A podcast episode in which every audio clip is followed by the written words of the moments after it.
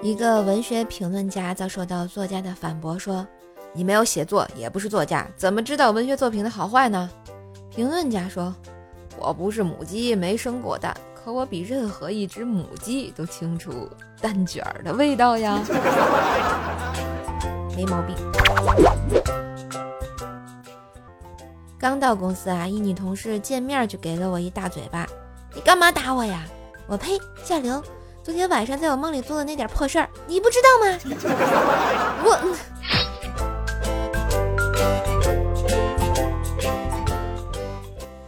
今天去一个片场，导演正和临时演员说话。呃，待会儿有场吻戏，你演不演？那位临时演员特高兴，演演演。呃，导演一回头，杨工，那个把狗牵过来吧。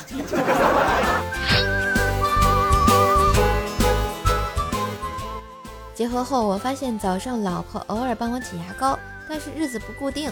我决定问一下，嗯，你是根据什么决定帮我挤牙膏的呀，媳妇儿？嗯，有时候挤多了，掉洗手池上了，觉得可惜，就用你的牙刷刮起来喽。嘿，今日份段子就播到这里啦，我是段子搬运工瘦瘦呀。喜欢节目记得随手点赞、订阅专辑。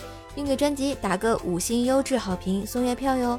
上瘦瘦主页订阅奏奈讲笑话，开心天津话，支持瘦瘦就要多分享、多收听、多打赏哟！